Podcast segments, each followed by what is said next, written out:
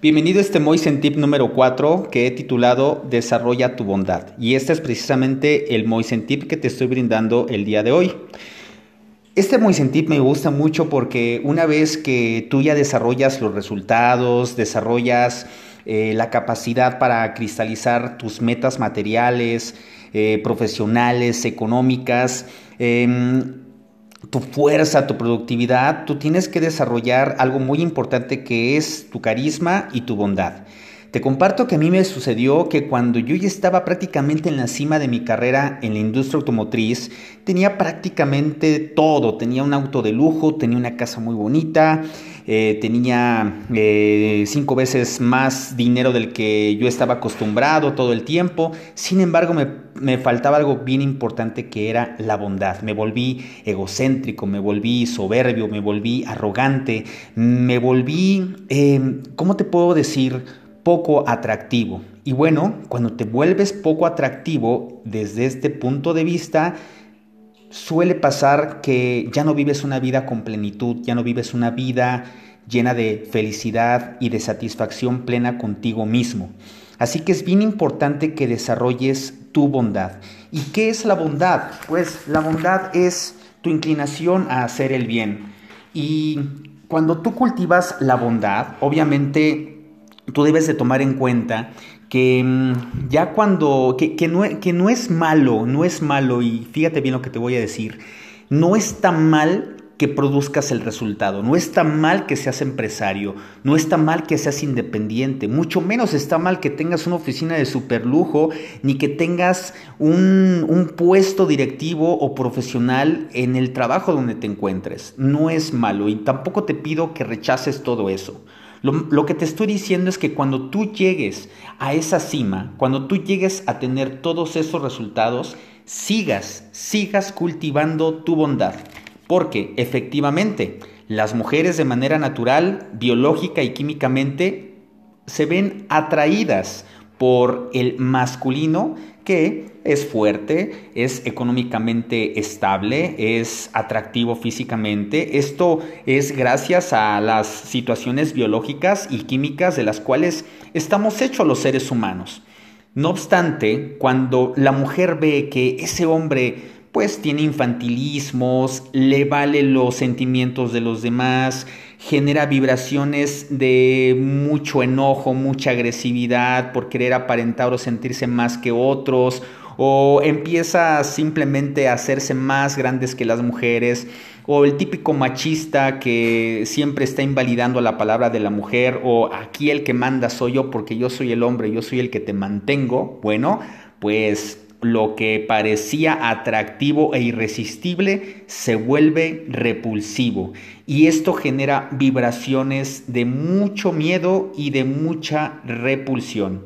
Lo que yo te pido en este Moisentip es que cultives tu bondad para que puedas tú equilibrarte de la mejor manera con tu polaridad femenina y te vuelvas atractivo no solamente desde la parte material y biológica, sino que te vuelvas atractivo desde tu ser, desde tu aura energética.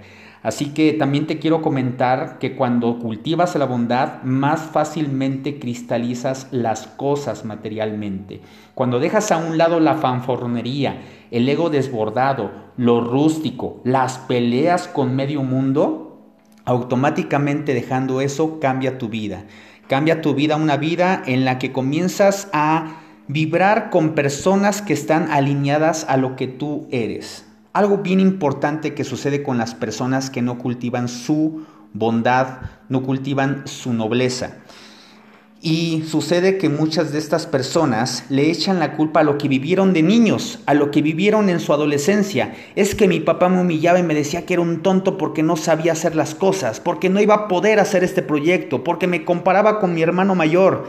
Y efectivamente, Quiero que consideres si en este momento tienes alguna repulsión contra cualquier autoridad. No te gusta que te digan las cosas, no te gusta que te manden, hablas mal del presidente, te chocan los jefes que te están dando órdenes, te chocan los líderes que te están pidiendo que los apoyes en algo, te chocan todo lo que tenga que ver con autoridad. Bueno, para cultivar la bondad es importante, sumamente importante que comiences a verificar qué tanto tienes de esa resistencia a la autoridad, porque si sigues con resistencia a la autoridad no vas a poder cultivar adecuadamente tu bondad.